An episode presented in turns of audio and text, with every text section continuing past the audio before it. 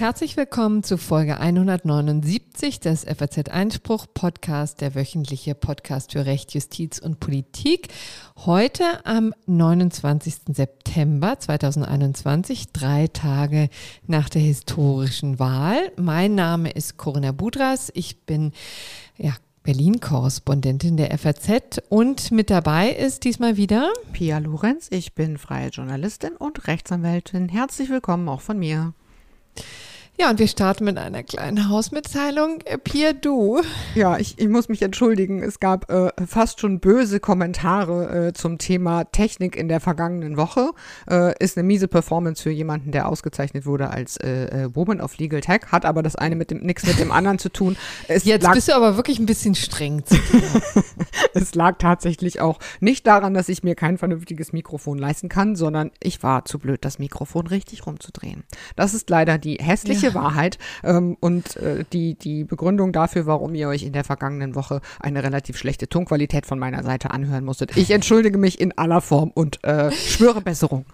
Und ich, ehrlich gesagt, ich äh, verleihe hiermit einen Preis für Ehrlichkeit, weil das hat man in diesen Tagen ja doch weniger. Ähm, Aber Fehlerkultur, das, so das, wird doch immer so gepriesen. Ja. Gerade als, als genau weibliche richtig. Tugend sehr bekannt. Ja. Mhm. Genau, und da kann man dann auch mal sowas äh, mitteilen. Und ähm, wie gesagt, so böse waren die Kommentare ja auch gar nicht, sondern es waren nette Hinweise, dass du vielleicht äh, mal ein neues Mikrofon brauchst. Aber das ist gar nicht nötig, denn es hilft auch, wenn man einfach nur richtig reinspricht. Ähm, wunderbar, jetzt wollen wir dieses Thema gleich verlassen und kommen zu den Themen der Wochen äh, der Woche, dieser Woche nämlich. Und das sind natürlich die Bundestagswahl. Das ist die Bundestagswahl und die Kuriositäten, die sich in diesem Zusammenhang ergeben haben. Ähm, und wir werden natürlich einen vertieften Blick hier auf die Berlin-Wahl ähm, werfen. Deswegen habe ich übrigens jetzt auch in Plural eben gerade gesprochen, weil man hat ja doch irrsinnig viel anzukreuzen und gerade in Berlin äh, hat es ja für wirklich unfassbare Kalamitäten gesorgt.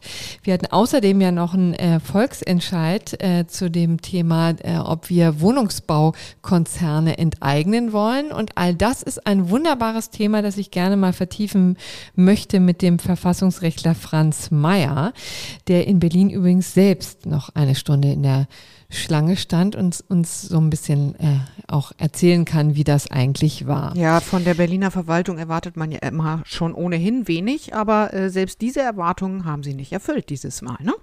Ja, und ich bin normalerweise immer ganz vorne mit dabei, die Berliner Verwaltung in Schutz zu nehmen, weil ich sage ja immer, man muss nur wissen, wie es geht, ja. Aber ähm, auch hier fehlen mir dann die Worte. Mhm. Ja, da kann ich dann auch nicht sehr viel zu deren Verteidigung vorbringen. So, aber wir haben noch ein anderes Skandelchen, so möchte ich es jetzt mal nennen, in das äh, der Volkswagen-Konzern mal wieder verstrickt war.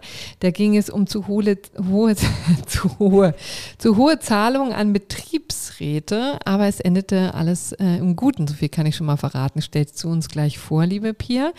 Und schließlich haben wir in unserer Rubrik was, äh, ja, was kommt noch das Legal Tech Gesetz, das am 1. Oktober in Kraft treten wird. Klingt wieder super langweilig und formal, ist es aber nicht. Unter keinem Aspekt mhm. versprochen. Wichtig. Ja. Mhm. So, und dann haben wir noch das gerechte Urteil der Woche, äh, das ja wirklich sehr lebensnah ist und vielleicht auch ein bisschen tricky. Also das hat mir auch viel Freude gemacht. So, und dann starten wir jetzt aber.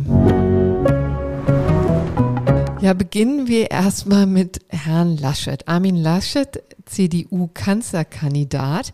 Und wir wollen uns jetzt wahrlich nicht in die äh, tiefsten Tiefen der Koalitionsannäherung hier verstricken, denn das überlassen wir den Politik Podcasts dieser Welt. Davon gibt es ja wahnsinnig viele, äh, auch wahnsinnig viele gute. Aber wir konzentrieren uns nur auf das, was irgendwie rechtlich ähm, noch ja, ähm, Diskussionen nach sich ziehen könnte. Und da hat Armin Laschet äh, für Furore gesorgt äh, durch ein, ein, simples Foto. Ne? Er stand da, freudestrahlend mit seiner Gattin an der Wahlurne und man konnte leider sehr genau sehen, was er abgestimmt hatte, wie er gewählt hatte, weil er sein ähm, Zettel, seinen Wahlzettel falsch gefaltet hat. Ja, und was hat er nun gewählt? Überraschung, Überraschung. Surprise, surprise, genau. Äh, Zwei Stimmen Himself. für die CDU. Ja. Mhm. Ja, genau. So, und dann äh, haben sich, hat sich natürlich die Twitter-Meute wieder das Maul zerfetzt. Und ich muss da übrigens mal kritisch anmerken, ich finde dann immer schwierig, dass solche Dinge mit genauso viel Werf diskutiert werden wie so die Maskendeals der CDU. Ja, also ähm, da ist es äh, immer, es ist wenig, sind wenig Nuancen da zu sehen. Naja, aber dadurch hat Ähm, sich ja auch irgendwie der gesamte Wahlkampf schon ausgezeichnet, ne? dass es eigentlich mehr um irgendwelche nebensächlichen Details ging, als tatsächlich um Sachfragen. Ja, und hier können wir jetzt aber doch nochmal klarstellen, äh, wie dann die rechtliche Situation ist. Es ist in der Tat sehr heikel, denn wir wissen ja, das Grundgesetz schreibt geheime Wahlen vor. Und wenn man dann seinen Wahlzettel ausgefüllt in die Kamera hält, ist das äh, kontraproduktiv. Aber hier hat das Wahlrecht einen ziemlich, ja, ähm, pragmatischen Weg gewählt. Also im Grunde genommen wäre das richtige Verfahren jetzt gewesen, dass ähm, der Wahlleiter beziehungsweise die, wie, wie nennen sich die Ich Leute, glaube, Wahlvorstand die dann da heißen die, glaube ich, ne? Also jedenfalls, es, es müsste ein Wahlhelfer dann einschreiten in so einer Situation und sagen, nein, nein, hier ist eine geheime Wahl, äh, bitte ähm, quasi nochmal zurück in die Kabine, ne? So, ähm, und nochmal ordentlich falten und dann ordentlich rinnen. Aber es Ähm, war zu spät, ne? Aber es ist zu spät, genau. In dem Moment, wo sich das Ding versenkt, ja, in die, ähm, in die Wahlurne, wird sie dann natürlich nicht mehr rausgesucht, wird der Zettel nicht mehr rausgesucht.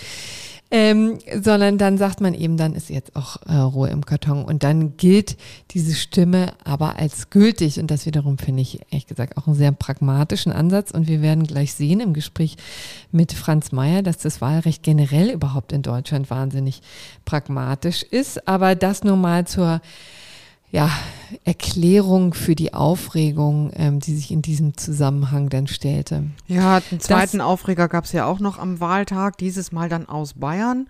Äh, und zwar war das der Chef der Freien Wähler, Hubert Aiwanger. Äh, der hatte am Sonntag, ich glaube es war am frühen Nachmittag, bei Twitter vorläufige Wahlprognosen eines Umfrageinstituts veröffentlicht. Und äh, das auch noch Mhm. Das geht schlauerweise mit einem letzten Wahlaufruf für die Freien, Freien Wähler verbunden. Großes Kino, ähm, das ist natürlich wieder der 32 Bundeswahlgesetz und tatsächlich prüft der Bundeswahlleiter jetzt auch, ob da ein Verstoß dagegen vorlag. Ähm, das wäre, wenn das der Fall wäre, dann wäre das sogar eine Ordnungswidrigkeit, die mit einer Geldbuße von bis zu 50.000 Euro geahndet werden kann. Also Herr Aiwanger hat nach, im Nachhinein dann gesagt, es sei ein Missgeschick gewesen, hat den Tweet auch nach wenigen Minuten schon gelöscht. Aber natürlich ist es zwar normal, dass diese sogenannten Exit Polls, so nennt man diese Umfrageergebnisse, die es dann sozusagen äh, vor Abschluss der Wahl gibt, die werden schon tagsüber an Journalisten und Politikerinnen und Politiker verschickt, aber sie dürfen eben nicht veröffentlicht werden. Das ist der 32 Bundeswahlgesetz. Geht in der Tat gar nicht, Corinna, du sagst es. Äh, der Bundeswahlleiter hat am Montag, soweit ich weiß, bisher nur bekannt gegeben, da zu prüfen, äh, ob das jetzt ein Verstoß war und ob und wie er ihn ahnden will. Es gibt noch kein Ergebnis. Aber es wird nicht langweilig, weil irgendwer findet sich schon immer, der irgendwie im Kontext des Wahlrechts äh, einen Bock schießt. Und in diesem Zusammenhang können wir übrigens dann auch nochmal einen Nachtrag machen, weil just in der, ähm, in der vergangenen Woche haben wir ja tatsächlich die Auseinandersetzung zwischen dem Bundeswahlleiter und Forsa hier referiert, umfänglich. Und äh, an dem Tag kam dann auch noch äh, die zweite Instanz, ähm, die im Grunde genommen genau in die gleiche Richtung ging. Ne? Also auch Forsa hier ähm, Recht gegeben hat und gesagt hat, ihr könnt äh, die Zweitstimmen, da ging es ja um die Zweitstimmen, Quatsch, nicht um die Zweitstimmen, Um die sondern Briefwahl. um die Briefwahlstimmen. Äh, die dürft ihr in euren ähm, ja, äh, wa- Projektionen, nee, wie, wie nennen sich diese Dinge, die dann, also die Umfragen Prognosen, sozusagen, die ja. Wahlumfragen, Mhm. ähm, dürft ihr die verwenden. Also auch das noch ein kleiner Nachtrag. Genau, und, Und- ein letzter kleiner Nachtrag betrifft noch Markus Söder. Da hatten wir auch in der letzten Woche kurz darauf hingewiesen. Wie gesagt, viele lustige Dinge rund um Wahlen. Der hatte ja irgendwie ein paar Tage vor der Wahl noch irgendwie dazu aufgerufen, falls jemand nicht CSU wählen wolle, solle man ihm noch sagen, äh, er könnte sich ja noch eine Woche überlegen. Hö, hö, hö. Und äh, das könnte tatsächlich ein Straftatbestand sein, wenn man durch Täuschung dazu äh, sozusagen beiträgt, dass jemand nicht wählt. Da hat aber dann die zuständige Staatsanwaltschaft, obwohl es tatsächlich mehrere Strafanzeigen gab, die eingegangen sind, gesagt, bei aller Liebe, das war so deutlich als Witz erkennbar, äh, da werden wir jetzt keine Ermittlungen aufnehmen. So, ja. das waren jetzt eine Menge Missgeschicke rund um die Wahl. Da sie aber rechtlich relevant sind, äh, dachten wir, wir greifen sie für euch nochmal auf oder sein könnten. Mhm, genau. Und jetzt ähm, tauchen wir dann auch gleich ein in das Interview mit Professor Franz Mayer zum Berliner Wahldesaster. Und ihr kommt dann mal zu den wirklich wichtigen Themen. Genau, finde ich gut. Ja. Mhm. Ja, in dieser Woche müssen wir über das Wahlchaos in Berlin sprechen. Ähm, die Wahl dort sorgte nämlich gleich in mehrfacher Hinsicht für Gesprächsstoff, verbummelte Stimmzettel, frustrierte Wähler und nicht zu vergessen der Volksentscheid zur Enteignung von Deutsche Wohnen und Co. Ja, und dazu habe ich mir in dieser Woche Professor Franz Mayer in den Podcast geholt. Er ist Verfassungsrechtler an der Universität Bielefeld und zu all diesen Themen wirklich ein ausgewiesener Experte, nicht zuletzt auch durch eigene Betroffenheit. Herr Mayer, schön, dass Sie sich die Zeit nehmen. Ja, schönen guten Tag. Ich grüße Sie. Beginnen wir doch mal mit dem größten Aufreger, also der Chaoswahl in Berlin. Sie standen hier selbst stundenlang in der Schlange. Wie war es denn? Richtig. Ja, also ich würde zunächst mal doch betonen, dass man, wie der Kanzlerkandidat es kürzlich formuliert hat, die Tassen vielleicht doch im Schrank lassen sollte. Hm. Chaoswahl. Man musste anstehen an etlichen Wahllokalen und da würde ich dann doch sagen, das kommt doch auch anderswo vor. Ich habe selber die Möglichkeit, auch in Frankreich zu wählen und kann mich gut erinnern, wie 2017 bei der Präsidentschaftswahl Macron-Le Pen äh, lange, lange Warteschlangen, in dem Fall vor dem vor der französischen Botschaft äh, in Berlin, aber auch anderswo äh, an anderen Wahlorten äh, bestanden und da musste man auch eine Stunde oder zwei anstehen. Aber fehlten da auch die Stimmzettel? Ja, das ist natürlich jetzt in der Tat etwas, was irritiert. Ähm, ich habe selber anderthalb Stunden warten müssen und kann auch gleich nochmal was dazu sagen, wie sich das so anfühlte. Mhm. Aber die Stimmzettel waren dann da und äh, richtig ist, dass wir jetzt Meldungen lesen, äh, dass zum Teil keine Stimmzettel vorgelegen haben oder dass äh, so eine Art Angebot gemacht wurde, wenn ihr nur die Erststimme abgeben wollt, ja. dann könnt ihr wählen, das andere müsste noch dauern, was ja eigentlich auch nicht angeht. Ja, da, da gab es wilde Szenen, muss man sagen. Ne? Also so, was man jedenfalls hört und liest, wie es ja so schön heißt, auf dem Verfassungsblog hat der Kollege Maximilian Steinbeiß einen sehr interessanten Artikel geschrieben, wo der mal ein paar Fälle zusammengetragen hat. Also da mussten Buchstaben buchstäblich Leute mit Fahrrädern äh, zu benachbarten Wahllokalen fahren, um Stimmzettel zu holen. Dann wurde die Polizei gerufen, die reagierte aber nicht, als man irgendwie ganz hilflos war und die äh, Wahllokale schließen musste. Also das klingt danach, als wäre da viel äh, organisatorisch schon schief gelaufen und auch in der äh, in der Aufarbeitung sozusagen oder in, in der Reaktion nicht besonders gut gelaufen. Aber also letztendlich mit einer allgemeinen gleichen geheimen Wahl, wie es das Grundgesetz vorschreibt, hat das dann noch viel zu tun? Also ich würde trotzdem erstmal abwarten, äh, was die Beweiserhebung ergibt. Mhm. Es ist eine große Stadt, mehr als drei Millionen und ähm, wir haben jetzt so vereinzelte anekdotische Erzählungen. Wirklich problematisch finde ich es, wenn ich lese, dass vereinzelt Wählerinnen und Wähler nach Hause geschickt wurden und wirklich mhm. nicht mehr wählen konnten. Ähm, wenn es Schlangen gegeben hat um 18 Uhr und noch nicht alle im Wahllokal waren, dann sieht ja bereits das deutsche Wahlrecht vor, dass man dann, wenn man da äh, schon im Wahllokal in der Nähe des Wahllokals ist, noch wählen darf. Und das hat ja wohl auch stattgefunden. Ähm, die Wahlzettel, die nicht zur Verfügung standen, wurden dann zum Teil doch noch herbeigeschafft. Also warten wir erst mal ab, äh, was da im Einzelnen sich wirklich als, als äh, Wahlfehler, als möglicher Wahlfehler darstellt. Mhm. Ähm, Im Grundsatz ist es richtig, äh, die Wahlen müssen bestimmten Anforderungen genügen und da haben wir ja eigentlich auch ganz gute und hohe Standards. Die äh, Wahlbeobachter, die Auswärtigen haben ja schon äh, sozusagen im Vorgriff auf die erwartbar ordnungsgemäße Wahl in Deutschland nur recht kleine Kontingente an Wahlbeobachtern entsandt, die OSZE, wenn ich das recht sehe. Mhm. Und von daher äh, irritiert und frappiert das natürlich erst recht, wenn da was schief läuft. Aber ich will nochmal auf diese Wartezeit zurückkommen, also mhm. diesen einen Aspekt, der offenbar ja an verschiedenen Wahllokalen aufgetreten ist, wo man sich auch fragen kann, hätte man das nicht anders organisieren müssen.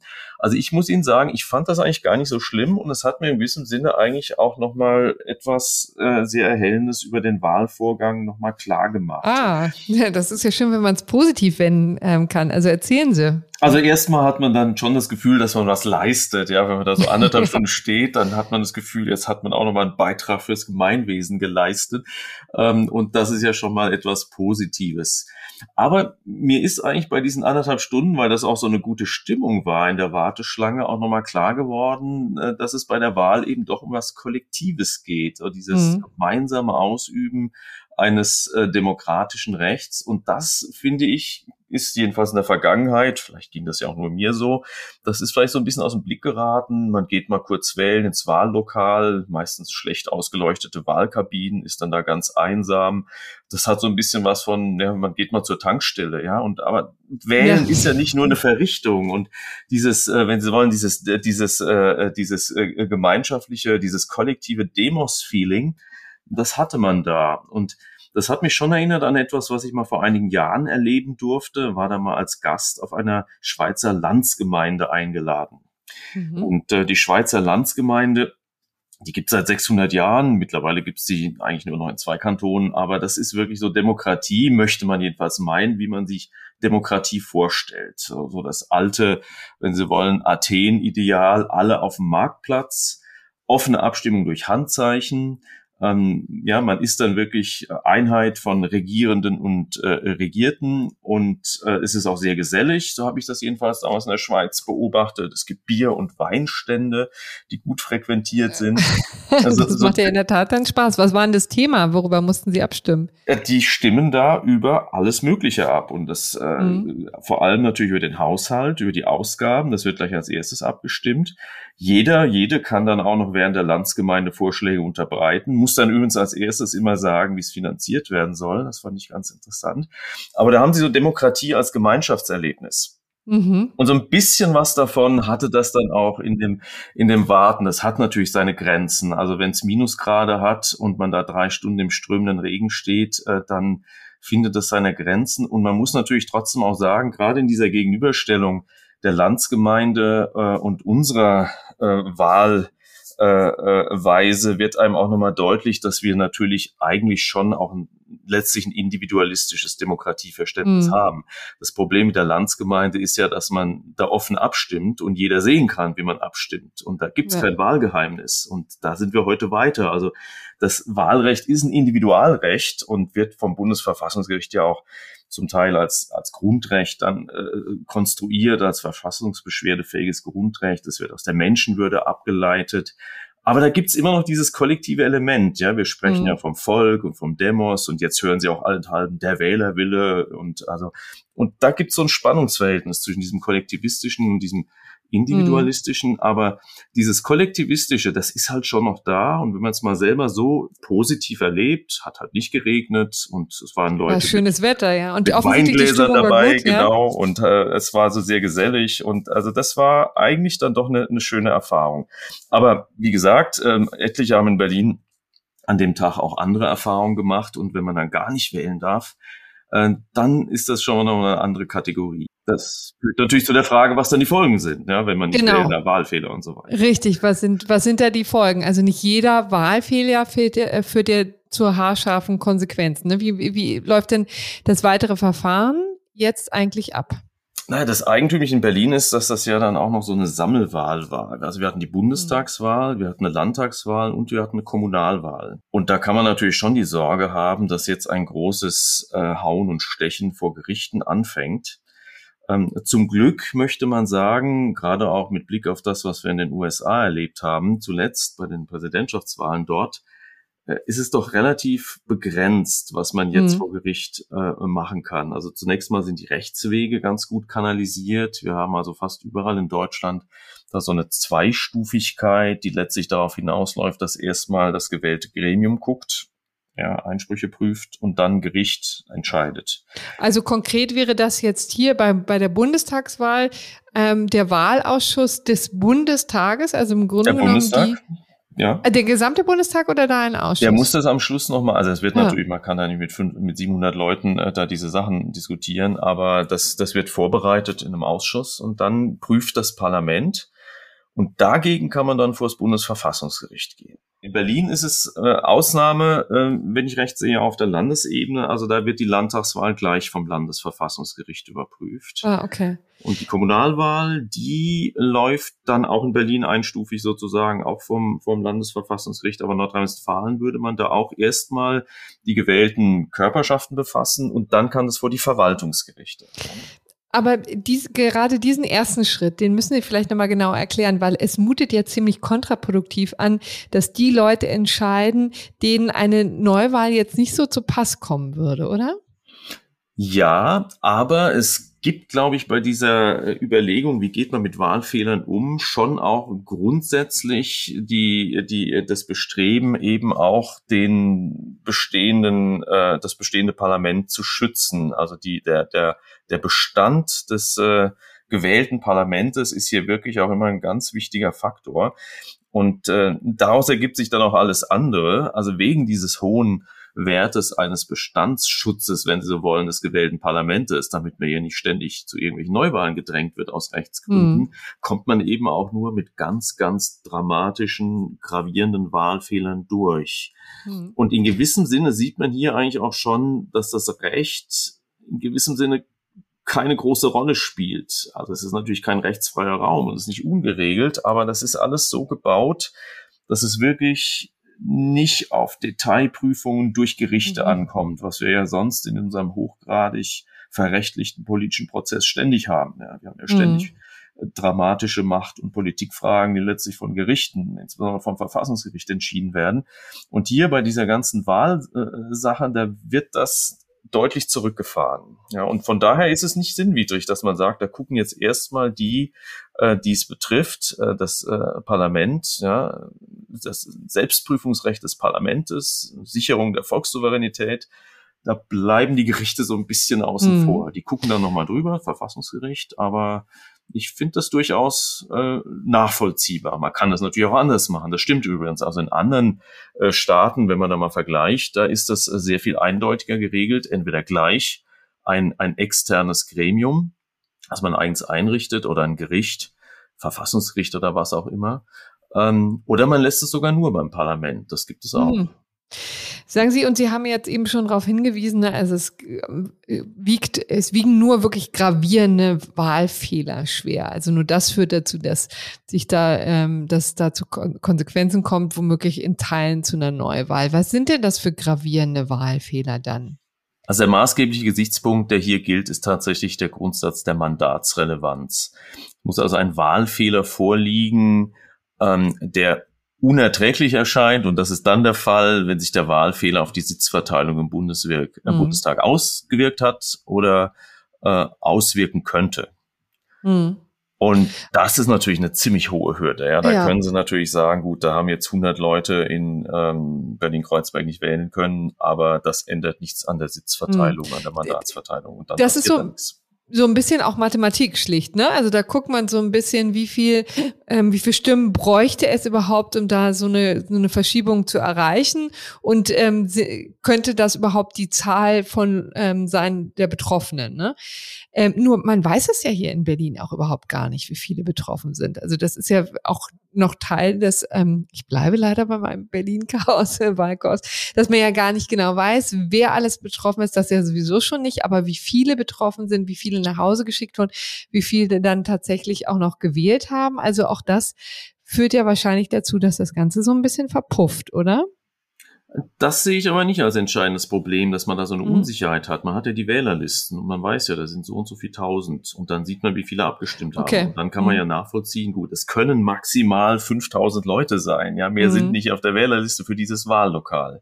Und selbst wenn all diese 5000 Leute jetzt für Partei X stimmen, reicht das mhm. trotzdem nicht, weil Partei X hat einen Vorsprung von 10.000 Stimmen.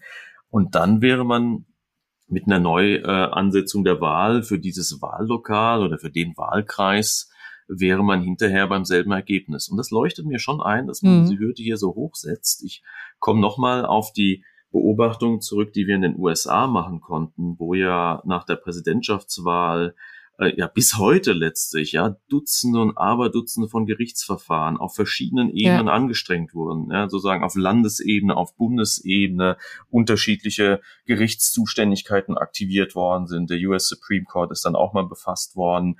Und äh, wenn Sie sich das vorstellen, wenn man also hier auch vor dem Verwaltungsgericht, ähm, vom Bundesverfassungsgericht mhm. Eilentscheid beantragen, ja, äh, noch also am Wahltag versuchen, das Bundesverfassungsgericht einzuschalten, damit es da die Wahl sichert. All diese Dinge wäre ja möglich, wenn man sich jetzt von dem, was die Kritiker an diesem äh, Konzept der Mandatsrelevanz ja sagen, am absolut unbedingt effektiven Rechtsschutz orientieren wollte. Mhm. Das wäre ja alles denkbar. Und das schien mir aber gerade nach den Erfahrungen, ähm, die wir in den USA ähm, äh, mit beobachten konnten, vielleicht doch die schlechtere Lösung. Ja. Das ist natürlich auf der anderen Seite so, dass es für die individuellen Wählerinnen und Wähler dann eben schon sehr bitter sein kann, weil sie dann eben ihr Wahlrecht nicht verwirklichen können. Aber bei diesem Wahlprüfungsverfahren geht's eben im Kern um die Sicherung der, der Wahl und des Wahlergebnisses. Hm. Der Blick in die USA ist in der Tat ein schlagendes Argument. Da bin ich sofort bei Ihnen, dass man das hier definitiv in Deutschland nicht haben möchte. Was ist denn jetzt Ihre Prognose? Also ähm, wir sind ja, glaube ich, noch in der Phase, wo noch überprüft werden muss, was eigentlich passiert ist, woran es liegt. Glauben Sie, dass es tatsächlich tatsächlich dann äh, noch Gerichtsverfahren geben wird, dass womöglich in Teilbereichen nochmal neu gewählt werden muss? Oder wird man jetzt einfach für die nächste Wahl schlauer sein und sagen, dann machen wir es eben nicht am gleichen Tag wie, die, wie der Berlin-Marathon, obwohl ehrlich gesagt das ja nicht das, der einzige Grund gewesen sein kann, ne? weil offensichtlich wurden ja zu wenig Stimmzettel geliefert. Ja, also man wird in der Tat nochmal genau fragen müssen und feststellen müssen, was ist da eigentlich schiefgelaufen. Und dann wird man eben diese Grundsätze der Mandatsrelevanz ähm, ähm, zum Ansatz bringen und nach allem, was man bis jetzt absehen kann, wird man da wohl nicht sehr weit kommen. Also man mhm. wird ohnehin jetzt warten müssen, bis das Endergebnis, äh, das amtliche Endergebnis vorliegt, äh, der Bundestag dann äh, eben befasst wird. Also das, da gibt es zwar Fristen, das ist so in der Größenordnung von zwei Monaten, aber äh, gleichzeitig müssen wir jetzt trotzdem erstmal warten, bis da die entsprechenden Verfahren äh, mhm. durchlaufen sind. Ähm, es ist, glaube ich, wirklich nach allem, was man jetzt so mitbekommen hat, nichts dabei, was Mandatsrelevanz betrifft. Wo man natürlich so ein bisschen anfängt nachzudenken, ist die Beobachtung, dass es gerade hier in Berlin ja auch zwei ganz zentral wichtige Direktmandatserfolge äh, mhm. gegeben hat für die für die Linkspartei, die genau. äh, den als die, äh, die Direktmandatsklausel äh, eröffnet haben, wodurch die überhaupt in die Sitzverteilung gekommen sind. Mhm. Also da kann genau, weil die Linke unter, fünf, unter der genau. 5%-Klausel lag, ne? Und nur über ihre Direktmandate, drei genau. braucht man dafür überhaupt Richtig. in den Bundestag rutscht. Ja. ja, und die hatten eins in Leipzig und zwei in Berlin. Und äh, wenn jetzt gerade in diesen zwei Wahlkreisen in Berlin äh, die Dinge sich so darstellen, dass man hier äh, unter dem Aspekt der Mandatsrelevanz ähm, nochmal äh, hinschauen möchte, äh, dann eröffnet einem die, die, dieser, dieser Zusammenhang äh, zur, zur Gesamtsitzverteilung natürlich die Dimension des Ganzen, weil mhm. wenn sich jetzt herausstellen würde, äh, dass die Wahl in einem dieser beiden Wahlkreise ungültig war, ähm, dementsprechend wiederholt werden müsste, dann möglicherweise ein anderes Ergebnis zustande käme, eben kein Direktmandat äh, für die Linkspartei, sondern für jemand anderes, dann würden die nicht mehr unter die Direktmandatsklausel fallen, dann würden sie an der 5%-Hürde scheitern, dann müssten diese 28, 29 Sitze, die die da jetzt ähm, äh, sozusagen nur über die Listen kriegen, also die Direktmandate äh, in, das in Leipzig bleibt natürlich und dann, wenn nur eins der beiden in Berlin entwertet würde, würde das andere natürlich auch bleiben, aber die ganzen anderen, die nur über die ähm, äh, ja. Sitzverteilung über die Listen jetzt ähm, ähm, zustande gekommen sind, die würden wegfallen, würden dann an die anderen Parteien, die über der 5%-Hürde liegen, verteilt.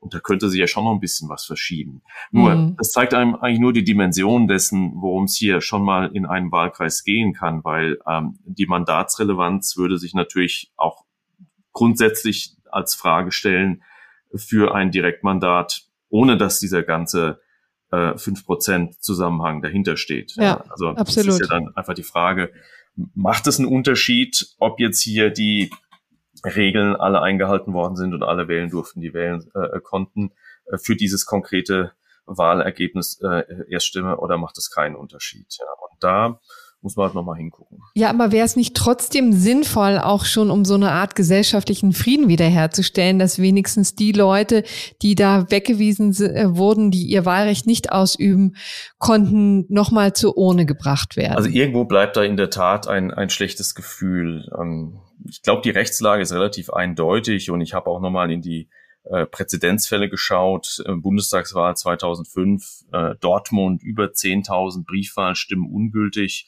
weil die Briefwähler jeweils den hm. äh, Wahlzettel des anderen Wahlkreises gekriegt hatten. Und dann hat man extra nochmal eine Auszählung veranlasst, okay. aber hm. ähm, letztlich Mandatsrelevanz war dann ausgeschlossen. Aber vielleicht könnte man, wenn sich jetzt doch herausstellen sollte, dass hier ganz massiv und in großer Zahl äh, äh, Wählerinnen und Wähler ihre Stimme nicht abgeben konnten, also am Wahlvorgang gehindert waren, ähm, dass man dann vielleicht doch nochmal die Rechtsprechung an der Stelle weiterentwickelt und sagt, aus Gründen der Dignität der Wahl, ähm, sozusagen aus, aus, aus prinzipiellen Gründen, selbst wenn es keine Mandatsrelevanz hat, in einem solchen gravierenden Fall ist dann für dieses Wahllokal nochmal die Wahl zu ermöglichen. Da wird dann nochmal eine Nachwahl angesetzt, nur für dieses Wahllokal. Das ist dann in gewissem Sinne nur für die Akten ähm, weil es an der Mandatsverteilung äh, ähm, nichts ändern wird. Aber es würde vielleicht dann doch der, der Bedeutung des Wahlvorgangs gerecht und es hätte auch was Befriedendes, glaube ich, für die Betroffenen. Also da brauchen wir noch etwas Geduld, aber jetzt kommen wir mal zu dem zweiten Thema, dem erfolgreichen Volksentscheid zur Enteignung von großen Wohnungskonzernen. Dazu muss man wissen, äh, mit dem Berliner Mietmarkt beschäftigen Sie sich ja aus beruflichen Gründen schon länger, Herr Mayer. Sie haben in einem Gutachten untersucht, ob der umstrittene Mietendeckel zulässig ist. Vor allen Dingen, ob Berlin diesen überhaupt erlassen darf und sind damals zum Ergebnis gekommen, dass es so ist.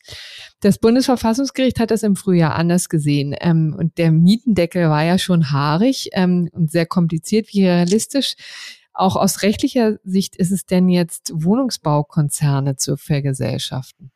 Ja, Sie haben recht. Das Ganze steht in der Tat in einem großen Gesamtzusammenhang und ähm, ich glaube auch, dass der Mietendeckel in gewissem Sinne seinerzeit äh, der Versuch war, äh, diese Idee, die damals schon bestand, ähm, die diese Wohnungsbaukonzerne zu enteignen, ähm, abzuwenden durch eine, eine realistischere Maßnahme. Mhm. Ähm, Zudem muss man sagen, das sind natürlich Dinge, die sich äh, natürlich in einem rechtlich geprägten und gerahmten Umfeld bewegen, aber es geht hier natürlich vor allem um zentrale politische Weichenstellungen und Entscheidungen.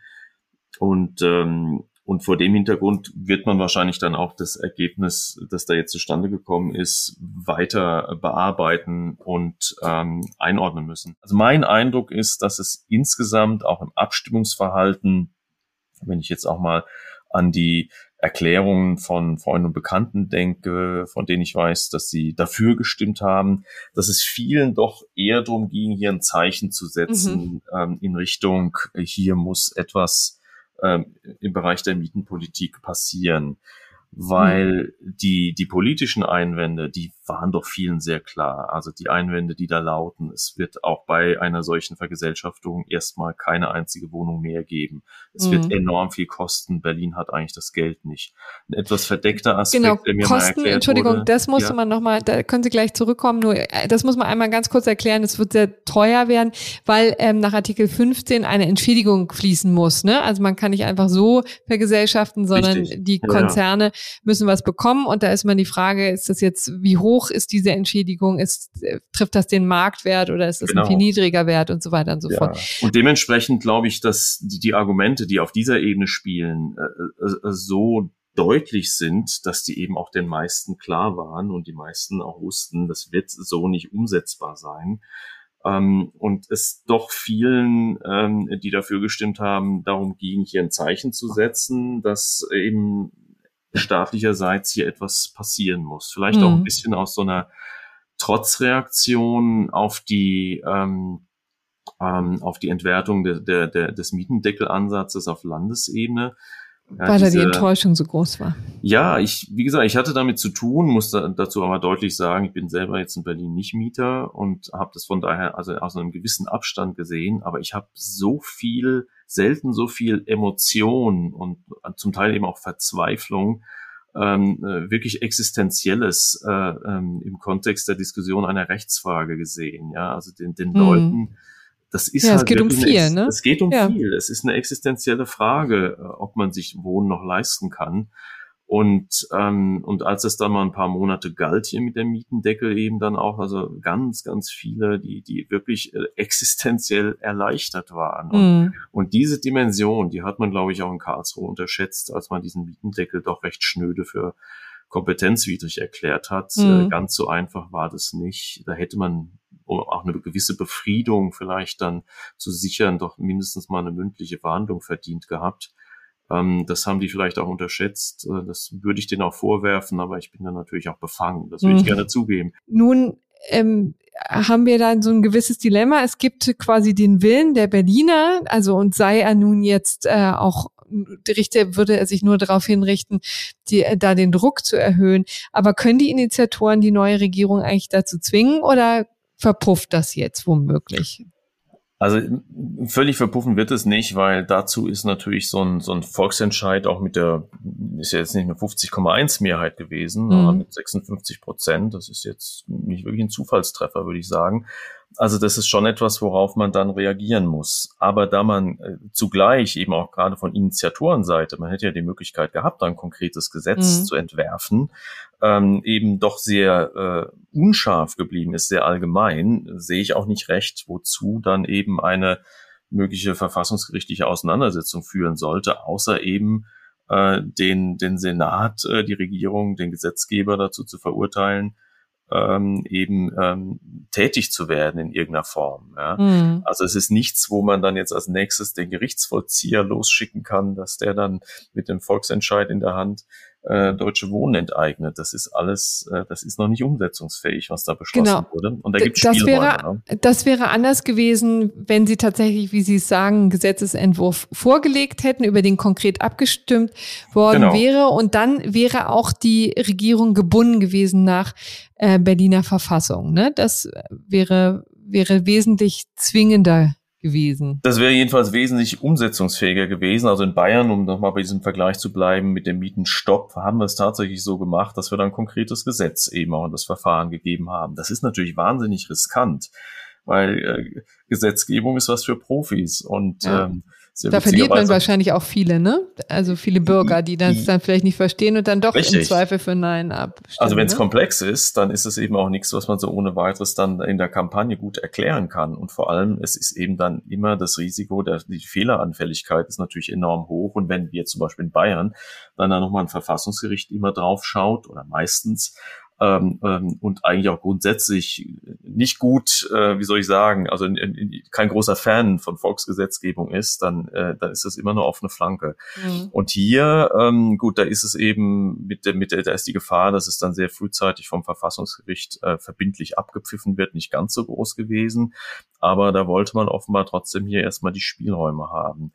Ähm, und hätte man jetzt also ein, ein, ein implementationsfähiges Gesetz ähm, äh, gehabt, ja, ähm, also dann ähm, ja wäre die Lage möglicherweise anders, aber dann wäre es vielleicht noch mal viel deutlicher, dann wäre vielleicht die Mehrheit aber auch nicht zustande gekommen, Mhm. weil dann hätten vielleicht manche doch noch mal überlegt, ob das jetzt wirklich äh, gewollt ist, dass dann als nächstes wirklich diese diese ähm, Vergesellschaftung äh, erfolgt. Ja, Aber da kann man natürlich auch fragen, warum macht man dann überhaupt so eine Gesetzesinitiative oder reicht der politische Druck, der da ausgeübt wird und das Zeichen, was man jetzt gesetzt hat als Bürgerinnen und Bürger? Also ich denke, da gibt's ganz verschiedene äh, Motivationslagen. Das ist sicher auch bei den Initiatoren und dann bei den Unterstützern in Teilen Motivbündel gewesen. Ähm, und was jedenfalls bleibt, ist doch ein sehr deutliches Signal und ein Auftrag an die Politik, hier in einer verbindlichen Form eben zu antworten. Ja. Und, und das wird man, glaube ich, wirklich, das könnte man sicher auch einklagen, dass jetzt also gar nichts passiert, dass das schlicht äh, liegen bleibt. Ähm, da würden wahrscheinlich manche wieder sagen, das wäre jetzt so die Berlin, typische Berliner Lösung, aber Ja. das, das äh, scheint mir zu kurz äh, argumentiert. Also da wird, äh, glaube ich, schon ähm, eine Antwort äh, in, in, in verbindlicher Form. Ja, da muss auf einer, auf einer gesetzgeberischen Ebene was passieren und da, das kriegt jetzt, glaube ich, schon so einen Aushandlungs- und Verhandlungscharakter, Mhm. weil man kann natürlich jetzt den Gesetzgeber auch nicht dazu zwingen, äh, Dinge zu machen, die er nicht will. Ähm, ja, also das, das könnte auch ein Verfassungsgericht nicht. Ja, das ist das ist schon irgendwo dann ähm, diese Spannungslage äh, in, in einer parlamentarischen Demokratie, die noch so Volksgesetzgebungselemente hat.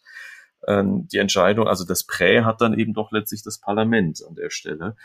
Und von daher glaube ich, das läuft jetzt eher auf so eine, so eine Verhandlungssituation hinaus. Aber ich hm. bleib dabei, das ist nicht das Schlechteste, ähm, weil das ist eben auch nochmal dieses Thema, gerade hier in Berlin, eben auch nochmal ähm, ähm, sehr deutlich markiert. Und ähm, das war eigentlich jetzt nach meiner Wahrnehmung im Wahlkampf doch eher ein Thema unter vielen, sicher ein Thema, also insgesamt die Mietsituation.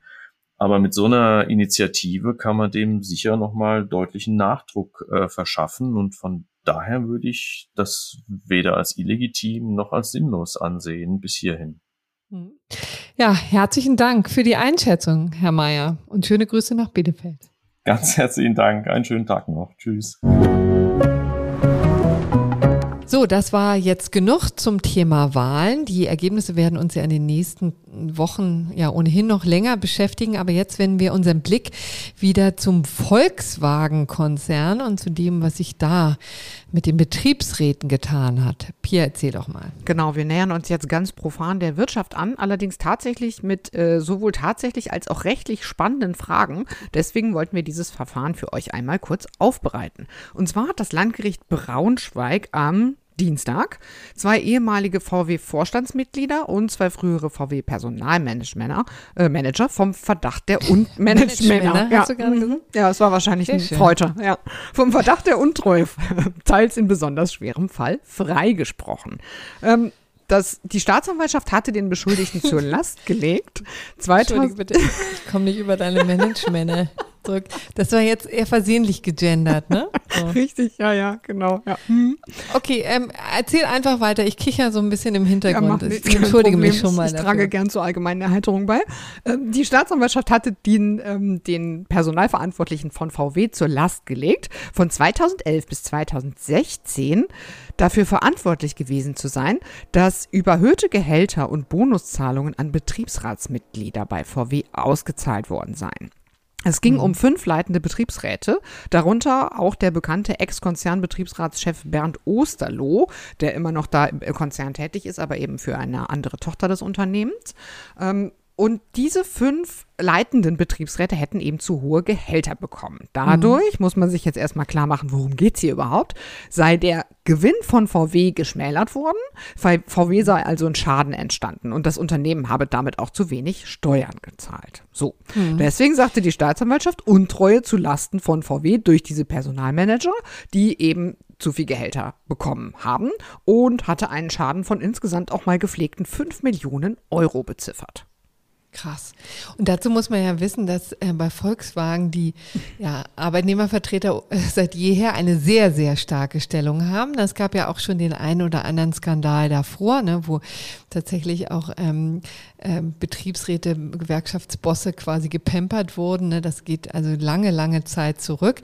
Und deswegen ähm, gibt es bei Volkswagen diesen, diese Besonderheit, dass es ähm, mit unter den Verdacht gibt, dass, äh, dass es Betriebsräten zu gut geht geht, ja, und nicht etwa wie in allen anderen Konzernen dieser Welt, äh, die eher drunter zu leiden haben unter Repressalien. Ne? Also das war jetzt natürlich auch überspitzt formuliert. Es gibt natürlich auch viele Unternehmen, wo ähm, es einen fruchtbaren Austausch gibt zwischen Management, zwischen den Managed Männern und äh, den Betriebsräten und Rätinnen. Ja, ähm, das will ich gar nicht sagen, aber normalerweise haben Betriebsräte ja, wenn sie Probleme haben, dann eher das umgekehrte Problem, nämlich dass sie um ihre Stellung kämpfen müssen, ne? dass sie womöglich auch Schwierigkeiten haben. Deswegen sind die ja auch abgesichert über einen besonderen Kündigungsschutz und etc. Ne? Aber genau, aber nicht so bei VW, sondern da gibt es dann genau. eher eben sozusagen mal die naheliegende Annahme, dass man vielleicht versuchte, sich äh, in, vom, von Seiten des Managements sich den Betriebsrat eben sehr gewogen zu halten. Ne? Mhm. Und das schwebte natürlich auch über diesem gesamten Verfahren so ein bisschen oben drüber. Allerdings ist das natürlich keine rechtlich fassbare Vermutung erstmal, mhm. sondern rechtlich hat die Staatsanwaltschaft eben angeklagt und hat gesagt, zu Lasten von VW habt ihr denen jetzt erstmal viel zu viel Geld gezahlt und natürlich geht es da nicht um die Motive, warum da möglicherweise irgendwie zu viel Geld gezahlt worden sein könnte. Ähm, das ist auch tatsächlich rechtlich gar nicht mal so easy, muss man sagen. Viele Arbeitsrechtlerinnen und Arbeitsrechtler fordern nämlich seit langem, dass das Betriebsverfassungsgesetz ähm, an der Stelle reformiert werden müsste. Mhm. Grundsätzlich ist die Betriebsratstätigkeit ein Ehrenamt. Äh, Soweit so einfach.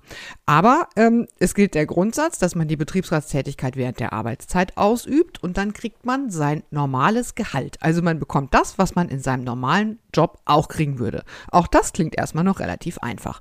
Aber spätestens dann, wenn es um Vollzeitbetriebsräte geht, dann wird es relativ schwierig. Wenn die Leute also komplett freigestellt werden und dann, ich sag mal, im Betriebsrat Karriere machen quasi und jahrelang mhm. nur Betriebsräte sind.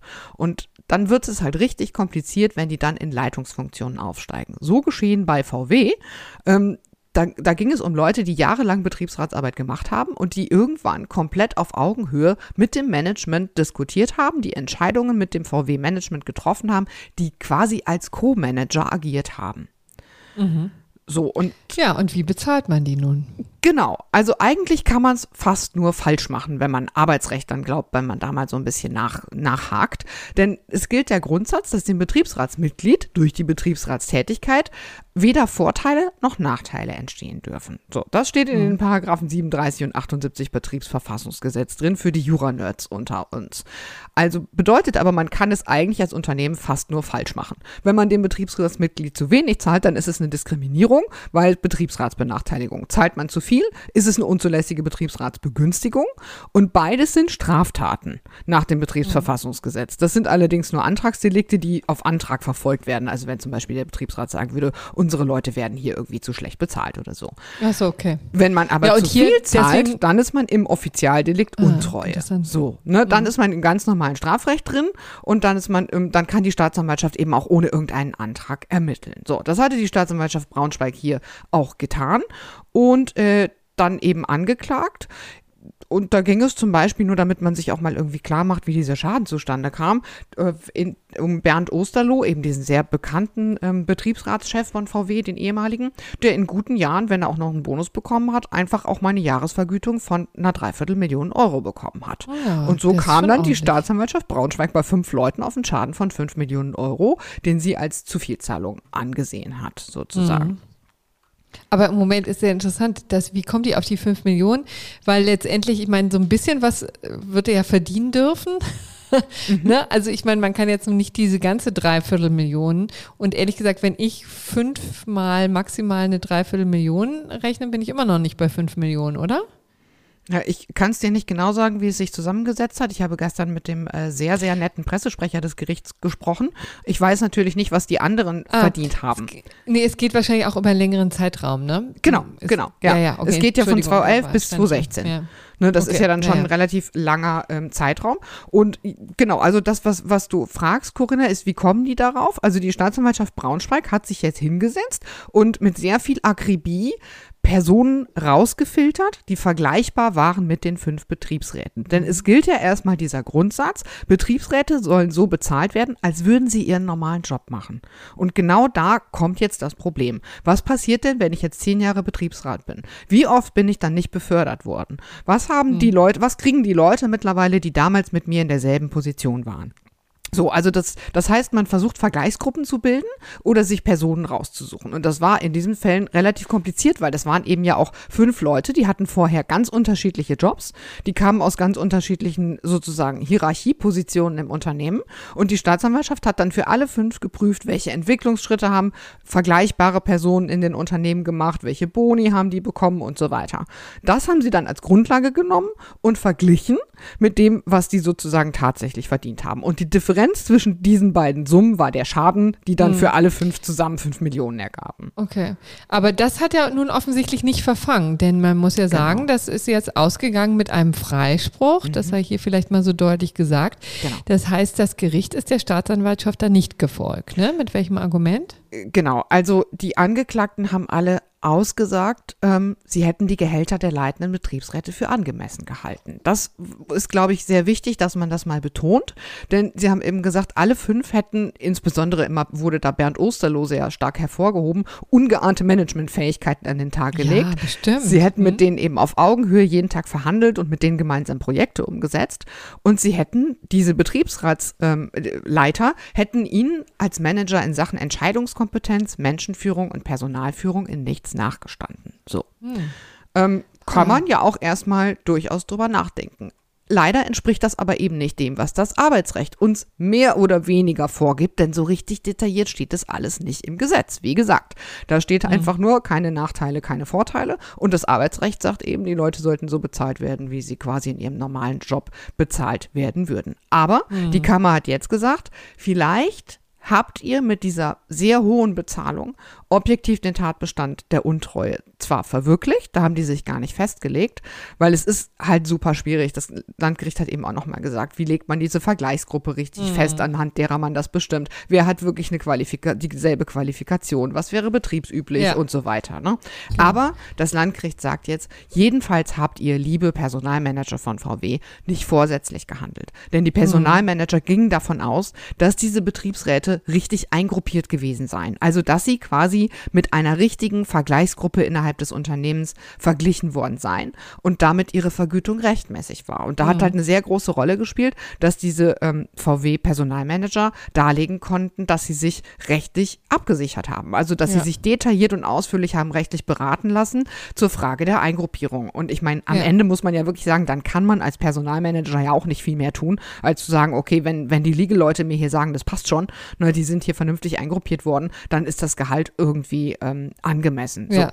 Aber wie gesagt, es geht eben darum, um die Frage der Eingruppierung und der richtigen genau. Eingruppierung und nicht darum, war dieses Gehalt jetzt einer de facto Management-Tätigkeit angemessen.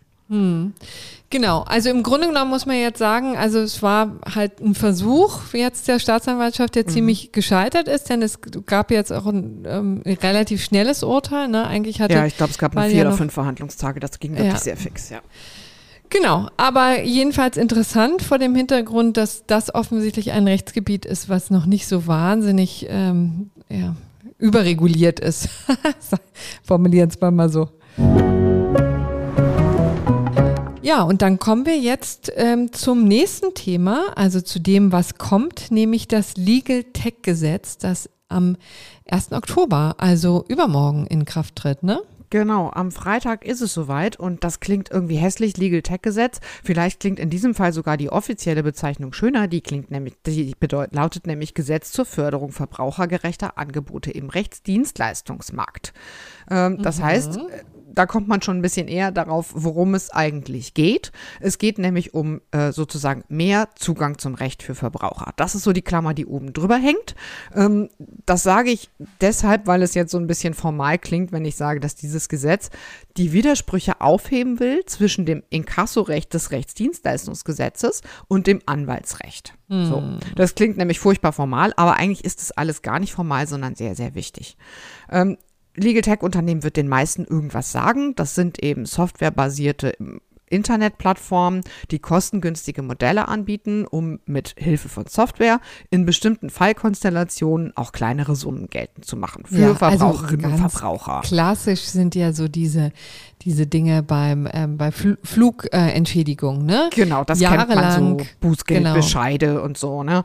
Äh, aber es gibt zum Beispiel auch rechtswidrige Hartz-IV-Bescheide, die man, also Hartz-IV-Bescheide, die man überprüfen lassen kann und so weiter. Das sind halt immer so relativ enge Konstellationen.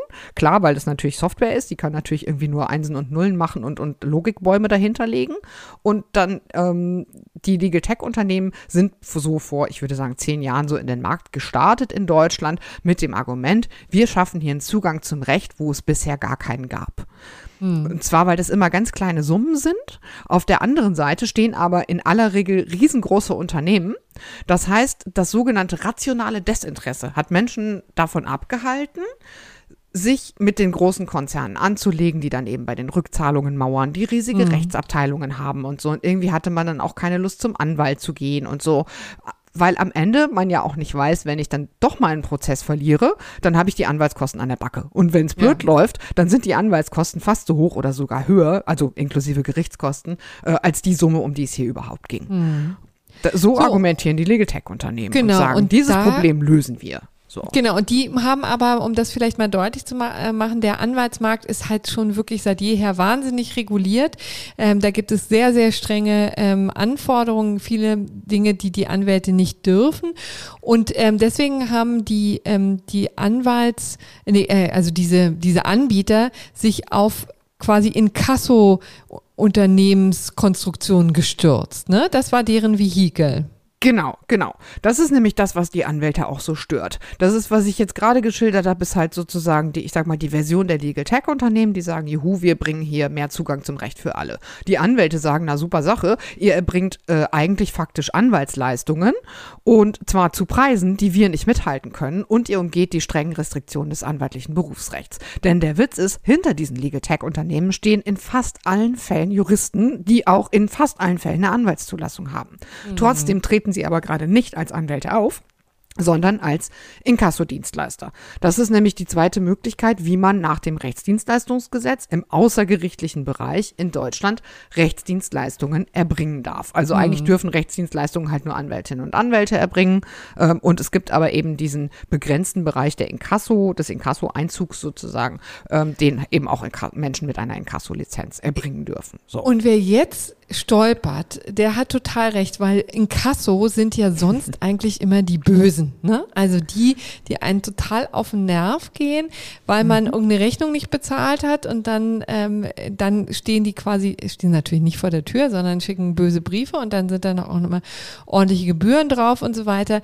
Und äh, normalerweise stehen in Kasso-Unternehmen also immer auf Seiten des, ähm, des, der Unternehmen, der Konzerne, die sozusagen die Verbraucher drangsalieren, so möchte ich es jetzt mal total überspitzt formulieren, ja. Mhm. Um, jetzt hier funktioniert es aber umgekehrt. Jetzt gehen quasi die Inkassunternehmen im Sinne des Verbrauchers, im Auftrag des Verbrauchers auf die Unternehmen zu und die finden es auch nicht lustig. Ne? Das, nur die um finden das, das gar nicht lustig, genau. Klar ja, zu machen. Ja, also das heißt, dieses, dieses ursprüngliche Inkasso-Modell wurde hier so ein bisschen rumgedreht, um eben den anwaltlichen, berufsrechtlichen äh, Restriktionen zu, zu entgehen und sich sozusagen auf Seiten der Verbraucher dann als Inkasso-Dienstleister aufstellen mhm. zu können. So, so und jetzt gibt es aber ein neues Gesetz, das das offensichtlich doch alles jetzt ein bisschen regelt und auch für die Anwälte handhabbarer macht, ne? Oder wie sieht das aus? Genau, dieses neue Gesetz versucht jetzt so eine Art Gleichlauf zu schaffen, denn bisher war eben das große Problem, dass diese Legal Tech Unternehmen alle so arbeiten, dass sie sagen, lieber Kunde, liebe Verbraucherin, lieber Verbraucher, du musst uns nur bezahlen, wenn du auch gewinnst. Das heißt, wenn du deine Fluggastentschädigung zurückkriegst, dann kriegen wir von deiner Entschädigung in der Regel so 25 bis 30 Prozent ab. Und das durften Anwältinnen und Anwälte bisher nicht. Das war also ein erheblicher Wettbewerbsvorteil dieser Legal Tech Unternehmen gegenüber der Anwaltschaft. Denn das anwaltliche Berufsrecht hat es bisher verboten, Erfolgshonorare zu vereinbaren, also verboten ist jetzt zu viel gesagt, aber im Allgemeinen verboten, Erfolgshonorare zu vereinbaren mhm. und auch ähm, Prozesskosten zu übernehmen. Also in irgendeiner Form Mandantin oder Mandanten zu sagen, ich übernehme das Kostenrisiko für dich, ähm, was auch Verfahrenskosten angeht. Das heißt, Anwälte konnten einfach diese coolen Angebote, die man ja als Verbraucher total gerne mag, nämlich zu sagen, komm, ich gebe euch das jetzt und entweder ihr gewinnt und dann kriegt ihr halt einen Teil davon ab oder ihr verliert, dann habe ich nichts verloren.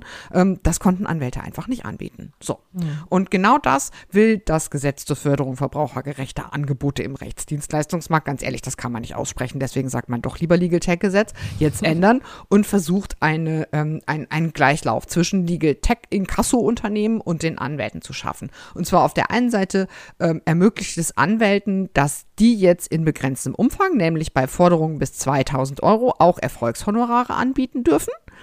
Äh, und auf der anderen Seite reguliert es die Legal Tech Unternehmen. Das heißt, dieses Gesetz ist tatsächlich praktisch ausschließlich für diese merkwürdige Fallkonstellation der Legal Tech Unternehmen gemacht worden, obwohl es alle Inkassodienstleister adressiert, aber eigentlich gilt es nur für die, für die Legal Techs. So, mhm. ähm, das heißt, die Legal Techs müssen jetzt vor allem ähm, viel mehr Hinweise geben auf ihre Geschäftsmodelle. Sie werden aber auch, und das ist tatsächlich richtig wichtig, auch aus Verbrauchersicht, von Anfang an ähm, besser reguliert. Das heißt, auf der einen Seite wird jetzt dieser Begriff der, der äh, Inkasso-Lizenz ein bisschen mh, mm, enger gefasst, damit man halt so klarstellt, naja, man kann unter Inkasso-Lizenz jetzt auch am Ende nicht jede einzelne Rechtsdienstleistung packen, sondern es muss schon irgendwas im weitesten Sinne mit der Einziehung von Forderungen zu tun haben, was ja eigentlich Inkasso so im Grundsatz mal war. Ne? Mhm. Und das soll dazu führen, dass man ähm, sozusagen von Anfang an besser einschätzen kann, ist es jetzt eine Rechtsdienstleistung, die man eben auch als Nichtanwalt erbringen darf unter einer Inkassolizenz oder eben nicht. Denn bisher war das alles immer eine echt schwierige Kiste für die Verbraucherinnen und Verbraucher, denn es war im Prinzip bis zu einer Entscheidung des Bundesgerichtshofs und die dauert ja nun mal Jahre, bis das alles durch die Instanzen gewandert ist, gar nicht klar, ob ähm, die, die Forderungen, die sie abgetreten hatten an die Legal Tech Unternehmen, mhm. überhaupt wirksam abgetreten worden waren oder ob der BGH nicht sagen würde, Leute, dieses ganze Geschäftsmodell ist irgendwie ähm, rechtlich, also sozusagen, äh, ist unwirksam. Und äh, damit wären die Forderungen der Verbraucher alle weg gewesen.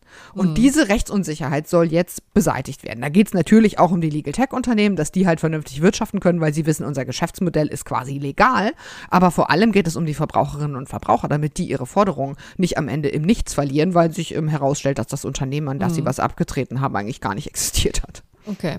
Also man kann jetzt erwarten, dass sich einerseits für die Anwälte ein bisschen was erleichtert, aber für Verbraucher vielleicht auch noch das eine oder andere weitere ähm, ja, Angebot kommt, denn äh, das ist ja eine Entwicklung, die nicht aufzuhalten ist. Naja, ne? am Ende also, sollen ja dann auch damit die Anwälte, denen soll es ja leichter gemacht werden, damit sie eben auch Verbraucher noch andere Angebote machen ja. können. Ne? Wo dann auch eine Anwaltshaftung dahinter steht und wo man dann vielleicht einfach zu seinem Anwalt seines Vertrauens gehen kann und sagen kann, Hammer, kannst du dich hier mal kümmern um diese blödsinnige Fluggesellschaft, die mal wieder mein Ticket nicht rückerstattet oder so. Ne? Mhm. Da können eben in Zukunft auch Anwälte helfen und nicht nur Legal Tax. Ähm, es geht eben auch so ein bisschen darum, dass man einfach diesen Markt, der sich durch die Legal Tax geöffnet hat, jetzt für die Anwälte auch wieder besser zugänglich macht, sozusagen. Ja. Das ist jetzt alles irgendwie gut gemeint und ist auch ein guter erster Schritt. Es soll auch nur ein erster Schritt sein. Das soll alles irgendwie in drei Jahren schon evaluiert werden und es soll auch bis Mitte 2022, glaube ich, einen Gesetzentwurf geben für eine bundesweite Aufsichtsbehörde für alle Rechtsdienstleister quasi.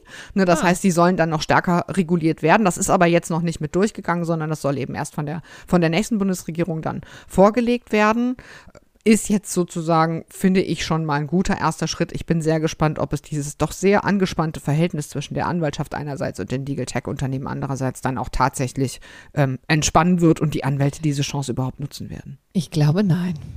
Ich glaube auch nein. Aber es ist gut gemeint. Das können wir jetzt ja auch mal so stehen lassen. Genau. Ähm, gut, kommen wir jetzt zum gerechten Urteil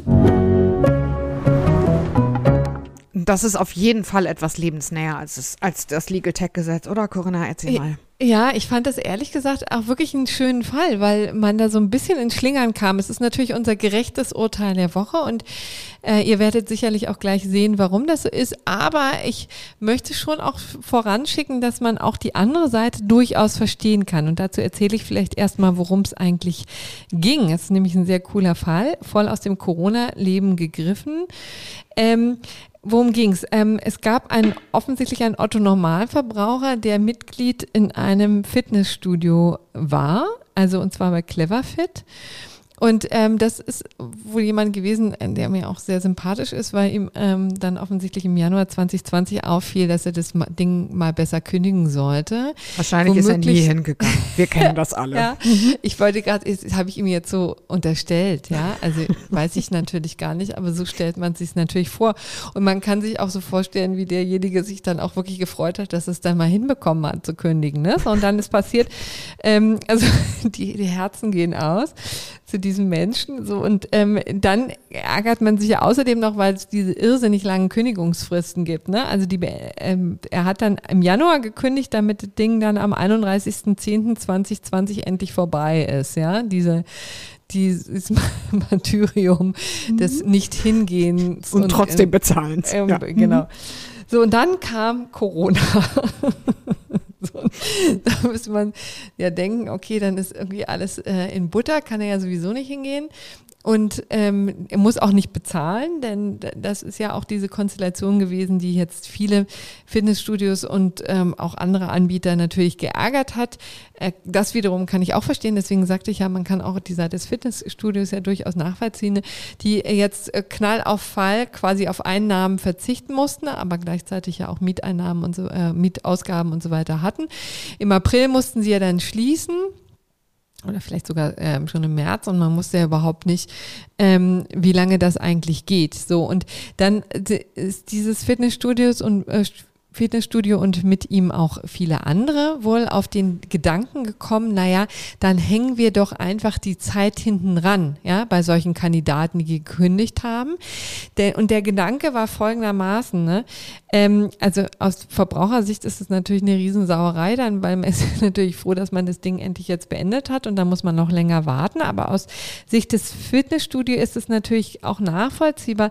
Die wollen halt, wenn sie sagen, okay, wir haben jetzt hier noch neun Monate, die Kohle wollen wir halt haben für die verbleibenden neun Monate und wenn wir sie jetzt im Moment nicht bekommen können, dann hängen wir die ähm, Sache eben ran, ja. Ähm, also übrigens das auch für, wie du immer so schön sagst, für unsere Jura-Nerds, ja. Das ähm, ist natürlich ähm, im Fall der Schließung haben wir es ja mit einem Fall der Unmöglichkeit zu tun, ja, ähm, Unmöglichkeit der zu erbringenden Leistung, Paragraph 275, 326 BGB, ne, deswegen entfällt sozusagen die Pflicht, die Kohle rüberwachsen zu lassen, ja. So, und dann, das fand aber der Verbraucher unmöglich. Und also das ist übrigens auch noch nicht das Ende oder der, der Fall vollständig erzählt, sondern äh, der Verbraucher beschwert sich und sagt, Moment, aber ähm, ich möchte nicht, dass es einfach hinten rangehängt wird, sondern ich möchte tatsächlich zum 31.10. raus. Und dann antwortet das Food Fitnessstudio sehr ähm, rechtskundig, ja, sehr umfangreich, ich fand, auf Verweis und mit Verweis auf Paragraph 133, 157 und 313 BGB, also haben da eine schöne Normkette präsentiert, ja, war offensichtlich kein ganz, ganz kleine Klitsche, ja, ähm, also und was sich dahinter verbirgt, sind ja irgendwie die Auslegung der Willenserklärung und Verträge, Störung der Geschäftsgrundlage, ne, das sind dann irgendwie so alles Normen, ähm, die dann Jura Jurastudenten natürlich aus dem FF können, aber dann den normalen äh, Fitnessstudio-Besucher vielleicht auch überfordern. Und dann hat äh, auch nochmal das Fitnessstudio 1 oben drauf gesetzt und hat nochmal die Rechtsprechung zitiert. Und dann ist man ja als Verbraucher mal ganz schnell draußen, ja, und sagt so, ja, scheiße, dann Mais halt, ne? So. Genau. So nach dem Motto irgendwie, äh, Sie müssen hier länger zahlen und kommen nicht aus Ihrem Vertrag raus. So schon zutreffend in fünf Amtsgerichte. Ja, ähm, ja steht man schon mal blöd da und denkt sich, okay, weg, weil der Geschäftsgrundlage klingt auch irgendwie fancy, äh, da mache ich wohl nix. Ja, genau. Und das Reichsgericht hat auch schon und so weiter, lieber Pump. Wir haben genau. bisher schnell verloren. So, aber dann geht man natürlich zur Verbraucherzentrale. Ja, äh, hier mal ein ganz klein bisschen Werbung für diese Institution gemacht. Ähm, und die haben gesagt, so geht's nicht, ja. Und deswegen, das ist übrigens tricky an diesem Fall, ähm, denn hier haben jetzt nicht die beiden, also der, ähm, der Kunde und das Fitnessstudio geklagt, sondern die Verbraucherzentrale, der Bundesverband der Verbraucherzentralen ist eben losgezogen und hat die vor Gericht gezerrt und hat hier eine Wettbewerbsverzerrung gerügt oder einen ähm, also unlauteren Wettbewerb, hat gesagt, Ihr habt hier die Kunden falsch informiert. Ihr habt so getan, als wäre das eine gesicherte Rechtsprechung, ja, als könnte man einfach den Vertrag wegen Corona verlängern. Das ist aber mitnichten so. Es gibt keine höchstrichterliche Rechtsprechung dazu. Und deswegen ähm, rügen wir hier das wettbewerbswidrige Verhalten, die Irreführung der Verbraucher und mahnen euch mal ab. Und das war der Rechtsstreit, der eben dann vor dem Landgericht Würzburg gelandet ist. Und die, das Landgericht hat sich eben auf Seiten der Verbraucherzentrale gestellt und hat sich das Ganze ähm, angeguckt und gesagt, ja tatsächlich, also hier, ich, das Fitnessstudio hat sich natürlich rausgeredet und hat gesagt, hier haben wir wenig, äh, lediglich eine Rechtsauffassung geäußert und der Verbraucher entsteht ja kein wirtschaftlicher Nachteil dadurch. Ja. Und hier sei es auch gar keine faktische Vertragsverlängerung ohne die Einwilligung des Kunden, sondern die vertragliche Leistung verschiebe sich lediglich, ja, sei also sozusagen. Was ja auch irgendwie, wenn man mal drüber ja, nachdenkt, richtig ist, wenn man in dem Fitnessstudio bleiben will. Ne, dann kann man ja irgendwie sagen, guck mal, wenn ich jetzt vier Monate nichts gezahlt habe, dann kann ich die vier Monate ja sozusagen mhm. nach dem Ende der Pandemie, dann zahle ich dann einfach sozusagen, dann zahle ich das Geld später und gehe aber auch später hin und trainiere. Aber in dem Moment, wo ich natürlich kündigen möchte, ist es ja halt ein Schmarrn. Ja. Und genau, da haben sie dann sich auch auf die Seite des Verbrauchers gestellt und auch gesagt, äh, das ist völlig unbillig, die, diese, diese Konsequenz, ne? weil was ist denn, wenn derjenige dann umziehen möchte oder krank wird oder was auch immer, dann kann er ähm, diese Vertragsanpassung überhaupt gar nicht mehr nutzen und das ist, ähm, die sozusagen automatisch zu machen, geht gar nicht. Und ähm, hat eben auch gesagt, hier wird hat so ein bisschen das Nachtatverhalten gerügt, ne? also eben sozusagen, ne? also die, ähm, die diese ähm, sehr formelle Antwort, der Hinweis auf die ähm, Urteile, die es da gibt, die ja keinesfalls Corona-bedingte Urteile waren. Also das waren Fälle, die schon vorher passiert sind, wo es um die Störung, um den Wegfall der Geschäftsgrundlage ging. Aber die haben so ein bisschen suggeriert, als wäre das schon ähm, Rechtsprechung, die im Zusammenhang mit Corona gefallen ist. Und das war eben keineswegs so. Und da ist eben das Landgericht Würzburg jetzt eingeschritten und hat gesagt, so geht es nicht. Ähm, und die Verbraucherzentrale hat gewonnen. Und da muss ich sagen, bei einem Verständnis für die armen Fitnessstudio-Betreiber und überhaupt alle in dieser Corona-Krise. Also wir können ja jetzt hier eine ganze Liste aufmachen. Aber so geht es dann auch nicht. Ähm, und deswegen finden wir, dass das ein gerechtes Urteil ist. Finden wir. Wir sehen das aber damit anders als die Handelskammer übrigens, übrigens desselben Gerichts. Die ist nämlich mit einem ganz ähnlichen Fall mit demselben Fitnessstudio befasst gewesen. Und die haben gesagt, nee, also wir entscheiden über diesen Fall hier gar nicht, denn das ist eigentlich irgendwie ein, ähm, ähm, ähm keine Frage des Wettbewerbsrechts, sondern sollen sich die Parteien bitte mal irgendwie äh, untereinander auseinandersetzen. Und die haben eben aber auch in der Sache gesagt, naja, also ähm, wir finden schon, dass das irgendwie ein Wegfall der Geschäftsgrundlage ist, der durchaus es rechtfertigen kann, zu sagen, wir möchten das dann nach hinten verschieben und quasi die Vertragsdauer verlängern. Mhm. Also so und in der Sache ist das durchaus streitbar. Wir genau, finden es richtig. gerecht, wie das jetzt, wie wir es euch vorgestellt haben, wie Corinna es euch irgendwie ausführlich vorgestellt hat. Das war, glaube ich, die elfte Kammer und das andere war eben die Handelskammer. Man kann das auch durchaus sehr, sehr anders sehen. Und ich glaube, eine Menge, ähm, ich sage mal, vor allem kleinere Unternehmen, die eben laufende Verpflichtungen erfüllen müssen, sehen das wahrscheinlich auch anders. Aber sich hinzustellen und zu sagen, ist aber so, weil Rechtsprechung und dein Vertrag ist jetzt länger, so geht's halt auf jeden Fall nicht. So geht es nicht. So. Fair jetzt, enough, we like. Genau, wären wir jetzt am Ende unserer Sendung angelangt. Wir können noch mal für ähm, Abos werben. Ne? Also bitte nur zu und hier fleißig abschließen, um diesen äh, wunderbaren Podcast zu unterstützen. Äh, gebt uns Feedback unter einspruchpodcast.faz.de oder Bitte nicht zu meinem Mikrofon, wenn es geht. Ja, aber ich, wie gesagt, wenn man es liebevoll vorträgt, kann man ja alles loswerden, mhm. finde ich. Und ähm, wie gesagt, das ist ja so auch passiert. Ich, ähm, und äh, ja, und ansonsten wünschen wir eine wunderbare Restwoche. Schöne Koalitionsverhandlungen, Sondierungsgespräche, muss man ja sagen. Wollte ne? ich gerade sagen, soweit sind wir ja noch gar nicht. Es bleibt ja. spannend, höchst spannend. Und wir hören uns dann wieder nächste Woche. Bis dann. Habt eine gute Woche. Ciao, ciao. Tschüss.